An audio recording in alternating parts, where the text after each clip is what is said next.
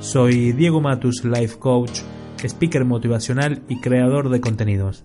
Bienvenidos a un nuevo episodio de Invencibles. Empezamos.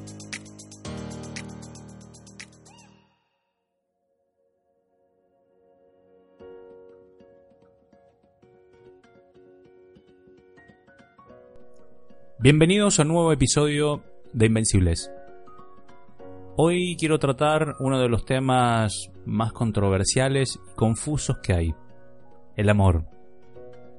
El amor frente al amor del ego.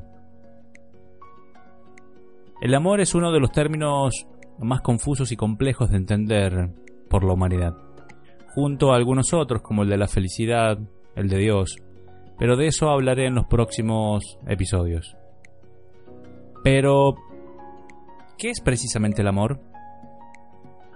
Según mis vivencias y expectativas y experiencias, el amor es esa energía en estado puro y natural. Es esa energía del corazón que pertenece al cuarto chakra, que significa unión. Es una energía que está más allá del yo, más allá del ego, más allá de tus emociones, de tus pensamientos y de tus deseos. Es una energía universal que no tiene opuestos, es decir, no ama unas cosas y a otras no las ama. Y por lo tanto, es una energía que nunca está unida al sufrimiento, pues está unida al ser que realmente somos.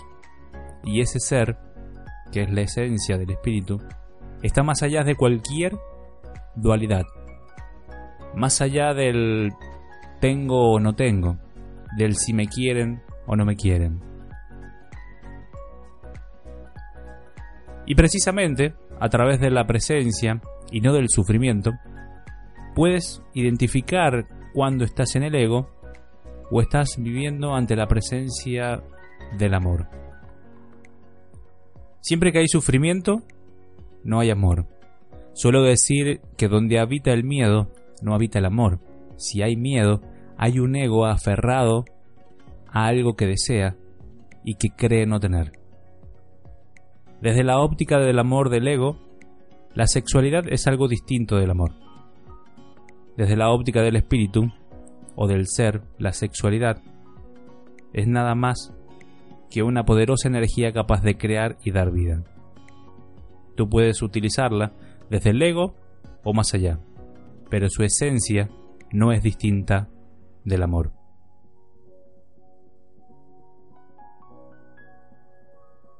Lo que siempre has llamado amor o estás o estar enamorado no es tan así realmente. Lo que has llamado amor, lo que has llamado sentir amor por alguien, no es sino en términos más lógicos que la conciencia dormida. Sí, tu conciencia dormida olvidada de su verdadera naturaleza y perdida en el otro ego, al que cree necesitar para completarse. Recuerda que el ego entiende al otro como que está separado de uno mismo. Lógicamente, cuando esto es así, el sufrimiento viene de la mano y siempre se presentará cuando buscas en el sitio equivocado. El fracaso será inevitable, cuando busques el amor donde no se puede encontrar, cuando busques la paz donde no existe, cuando busques la tranquilidad donde no se encuentra, es decir, en el exterior, es decir, cuando busques fuera de ti. Todo es hacia adentro. Y todo esto parece que da mucho miedo. Tal vez te estés preguntando, ¿qué pasa? Ya no podré tener relaciones románticas, ya no voy a poder enamorarme, pues así es. Uno no se puede enamorar del otro. Uno no se enamora, sino que vive enamorado.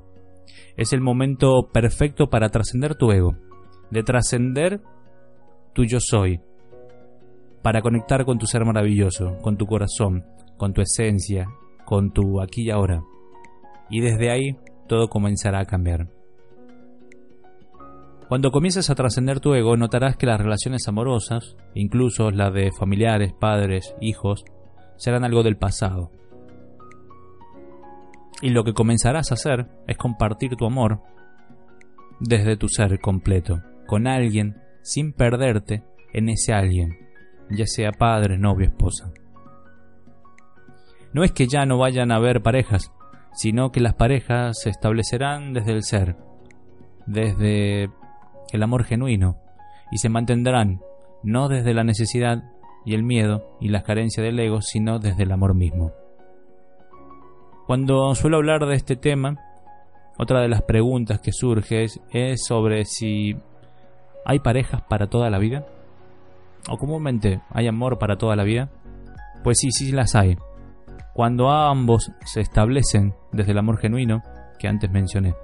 Si no, sencillamente se comprenderá que cada uno debe seguir su camino y desde el amor, desde el ser, cada uno lo seguirá, sin fabricaciones de dolor y sufrimiento o separación. Parece duro, ¿no? A la perspectiva del ego, sí, es duro. El ego se nutre de la separación, el ego se nutre del dolor, el ego se nutre del sufrimiento, de la lucha, de la guerra. La idea de que puedas diferenciar entre los conceptos del amor y el amor del ego es para que desde esa perspectiva puedas vivir el amor real. El amor real contigo y compartirlo con una experiencia maravillosa. Se acabaron las películas de dolor, de sufrimiento y de terror. ¿Entiendes? ¿O sigues deseando lo viejo todavía? Recuerda que la experiencia del ego deja paso a la experiencia del espíritu, del ser, a través del corazón. La clave es abrir el corazón para entregarse a eso que somos, aunque no te acuerdes en tu experiencia diaria y terrenal. Y poder experimentarlo solo empezando a experimentar la paz que supone entregarse a eso que está más allá del yo. Entonces sí podrás comprender las cosas de otra manera. Hasta aquí este episodio de Invencibles.